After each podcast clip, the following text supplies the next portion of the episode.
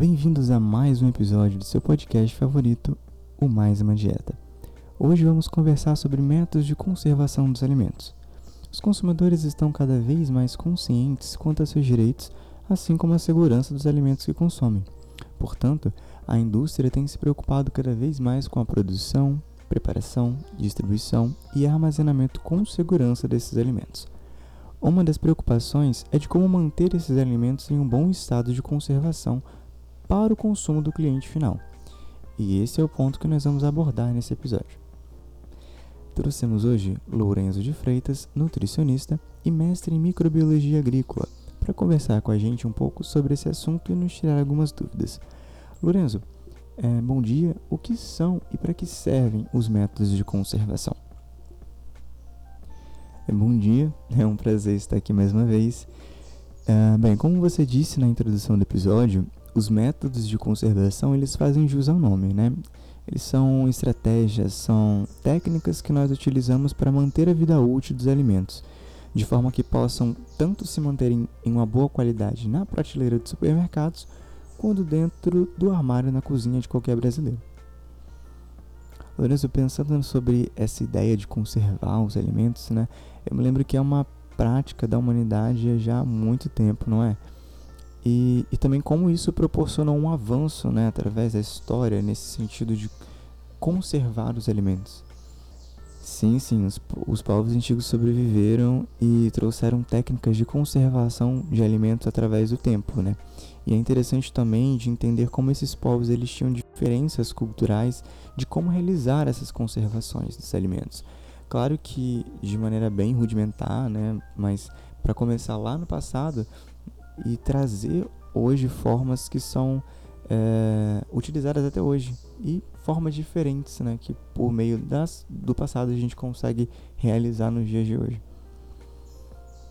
E a gente tem bastante desses métodos de conservação, Lourenço. É, eu penso assim só nos sucos, nos leites de caixinha, alimentos de conserva. Nossa, não, temos sim, temos sim. Uh, alguns dos métodos, inclusive, como eu falei, são como os primeiros lá dos primórdios dos povos antigos. Claro que hoje eles são realizados de uma maneira mais cuidadosa, né, para que não haja contaminação desses alimentos e também de uma forma muito mais tecnológica. Mas o método de secagem, por exemplo, ele é um método utilizado desde os primórdios até o dia de hoje. Existe, por exemplo, a secagem ao sol, onde os alimentos eles são colocados em bandejas e expostos ao sol. É, nós temos a secagem a vapor, onde os alimentos são dispostos em fornos ou até mesmo em, em estufas e a umidade vai saindo do alimento, vai sendo evaporada. E acho que o diferente da secagem ao sol, porque esse processo ele é um pouco mais demorado, ele leva mais alguns dias. Uh, um outro método, por exemplo, que é antigo e é utilizado até hoje, é o método de cura. Ele retarda o crescimento microbiano dos alimentos e no passado ele era usado com esse mesmo fim, né? O sal, por exemplo, que é um alimento que passa por esse processo, ele é utilizado nesse processo, ele melhorou o aspecto sensorial da carne no passado, porque normalmente a carne ficava com uma coloração mais acinzentada e não era tão agradável. E com a utilização do sal, a carne ganhava uma cor avermelhada que era mais interessante para consumo.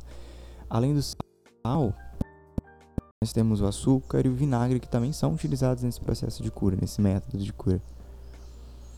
É muito bacana ver esse processo comparativo, né, e saber que até hoje nós utilizamos métodos que foram, é, entre aspas, descobertos lá no passado. Mas, Lorenzo, você consegue citar pra gente um método que seja assim mais tecnológico, usado hoje em dia? Bem, nós temos a... as câmeras frigoríficas, né?